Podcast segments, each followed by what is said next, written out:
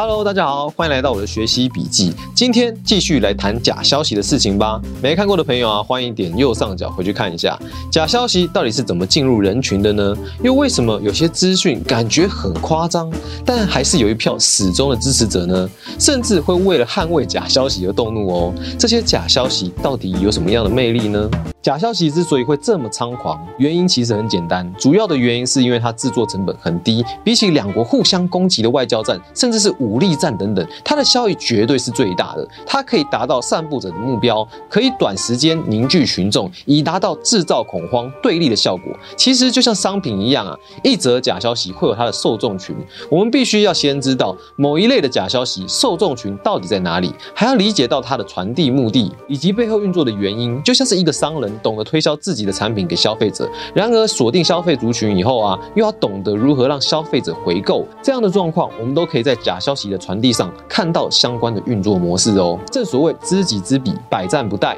首先呢，我们要先成为他的受众群，粉丝专业奶茶同盟创造了一个 Facebook 社群账号，以及一个属于他的赖通讯账号，用来收集这次的假消息，并将角色定位为一个六十五岁服务业退休的男子。平时了解时事的方式是利用闲暇之余。透过这两个账号来关心时事。社群媒体账号成立于二零一零年，赖账号成立于二零零九年，目前加入了十七个 FB 社团以及十二个赖群组。今天我们就来看看这位男子都接收到什么讯息吧。从这些讯息中，我们会挑出几个以假乱真的案例，并且借此告诉大家为什么这些假消息会被散播者信任，甚至愿意成为这类消息的传递者。这是一则出现在通讯软体赖群组的文字类型假消息。根据奶茶同盟提供，在实验账号的赖搜寻列上打入确诊数降低以后，我们会发现呢，这个账号里面共有四个群组中出现九则的同样讯息哦。在这类讯息中，也有几个是从这个账号以前就认识的好友转发共一人，而发表时间最早在六月十八日，最后一则是在七月六日，共传递了十八天，大概有三千多人接触到这类的讯息了。然而，这些资讯在我们一般的使用者里面是不太容易看到的，就如同我们前面所说的，因为我们不是这类假消息所锁定的族群，当然就无法成为这项商品的客户了。但你周遭的长辈朋友很可能都属于这类假消息的消费者哦。这类讯息通常出现在长辈或是特定族群的群组中，也是我们这次设定的族群角色里面。他们利用一篇看似复杂的内容，在内文中夹带不常见的专有名词、关键字、数字、英文单词等，并一直强调它的重要性，让你相信这是一篇相当专业而且有研究的文字。就像这次我们提出的范例，我们就来看看他他到底写了什么少见的关键字吧。没错，它的关键字就是 CT 值。依照这个文里面所写到，台湾于五月二十七日以后将 CT 值三十以上列为阴性的消息。根据我们看到这则讯息，我们以这句话作为关键字，将它输入到搜寻引擎中，可以看到第一则出来的结果是台湾事实查核中心的查证结果。进入到这个网站以后，可以发现这个内容已经被查证为错误讯息了。除了看台湾事实查核中心以外，从每天台湾卫福部的疫情指挥中心记者会中，我们也可以知道，指挥中心在二零二一年五月二十七日更新了严重特。殊性传染性肺炎病例定义新增内容是将快筛阳性列为通报条件。当天记者会宣布改变解隔离的 CT 值标准，这种叫做移花接木的假消息，透过改编误导民众，把真正的新闻内容做一点点修改，让民众误信这是指挥中心公布的准则，而下面再附上一则真实但部分错误的死亡案例，让民众可以查询到这则新闻，进而信以为真啊。所以啊，在这类消息里面，任何的有关数据。专有名词都值得你先怀疑一下，这个数字正确吗？这个词是这个意思吗？而这些数据名词都可以拿来当做查证的关键字哦，因为所有的研究政策。都可以透过目前的网络找到它的发布源头，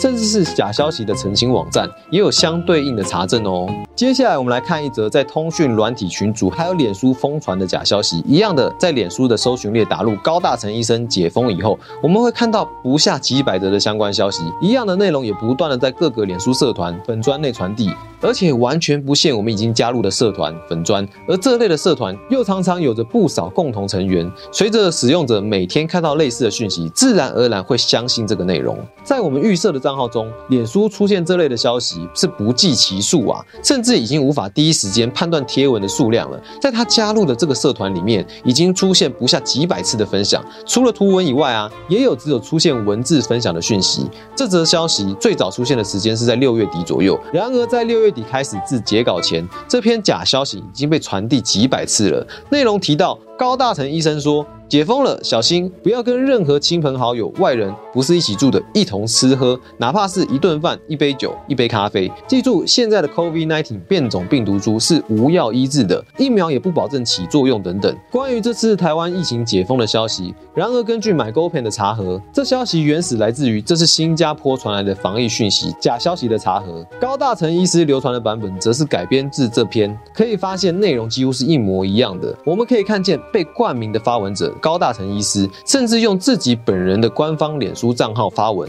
驳斥这讯息内容，表示这根本不是我本人啊！发表了此篇为杨坤峰教授之他的个人心得贴文，非我本人撰写，与小弟无关。甚至在二十六日发布了一段亲自露面的影片，大力澄清这篇文章并不是他写的。虽然内容大多是一般的防疫消息，希望民众注意脱口罩的危险，但魔鬼就藏在细节里呀！这样的长篇内容，除了制造民众的恐慌以外，还会在里面夹带一些不实消息，而且还会使用名人冠名的方式，让你信以为真。就像网络上常常会出现的阿明曾经说的假励志型图片。除了高大成医师本人并没有这么说以外啊，这个争议性的假消息会在不知不觉中被扭转成真实情况，也让民众在疫情之中产生了对立啊。然而这些内容早就已经被截图在各大通讯软体中了，不断被流传。而这样的传播方式也证实了我们在上一期节目所说到的三人成虎的传递方式。当你第一次看到假消息的时候，也许能够轻易的分辨内容；然而，当你看到周遭的人都在开始谈论的时候，甚至家族学习环境中那些德高望重的人也开始跟着传递转发，自己就会陷入一种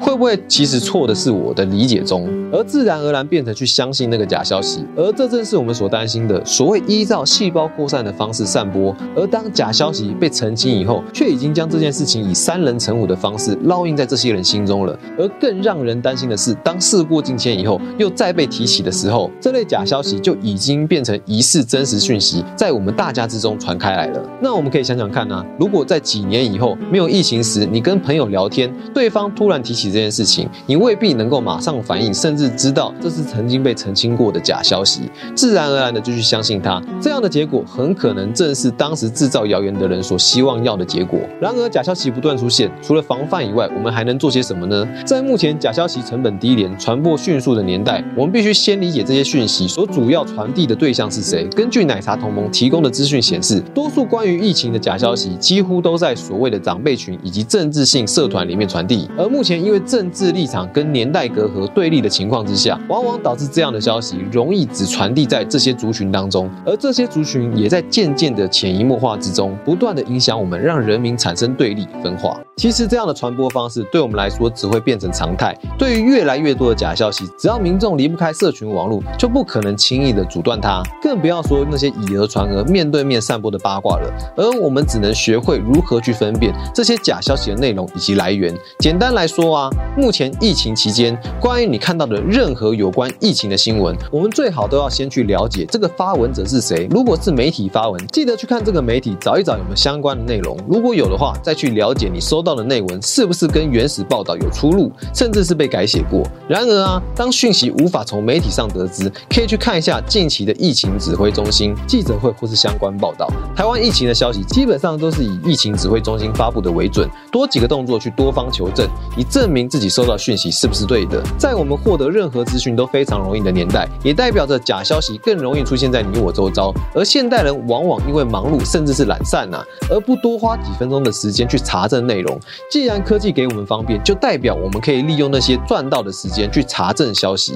再加上目前台湾也有不少的讯息查证机构，例如台湾媒体观察教育基金会、优质新闻发展协会、台湾事实查核中心以外，还有跟刑事局一六五防骗网合作的 CoFace 真的假的等网站，可以让你去查核消息内容。然而，除了这些有疫情相关的假消息以外，我们还有可能会面临对其他认知上出现问题的假消息吗？国际每天都在发生变化，这些变化又有没有可能成为假消息来影响我们呢？这些内容啊，都会在之后的节目讨论，也欢迎订阅、按赞我们的频道，并开启小铃铛，只要有芯片上架的话，就会第一时间收到通知哦。一起成为一个 Better Man，那我们下次见喽，拜拜。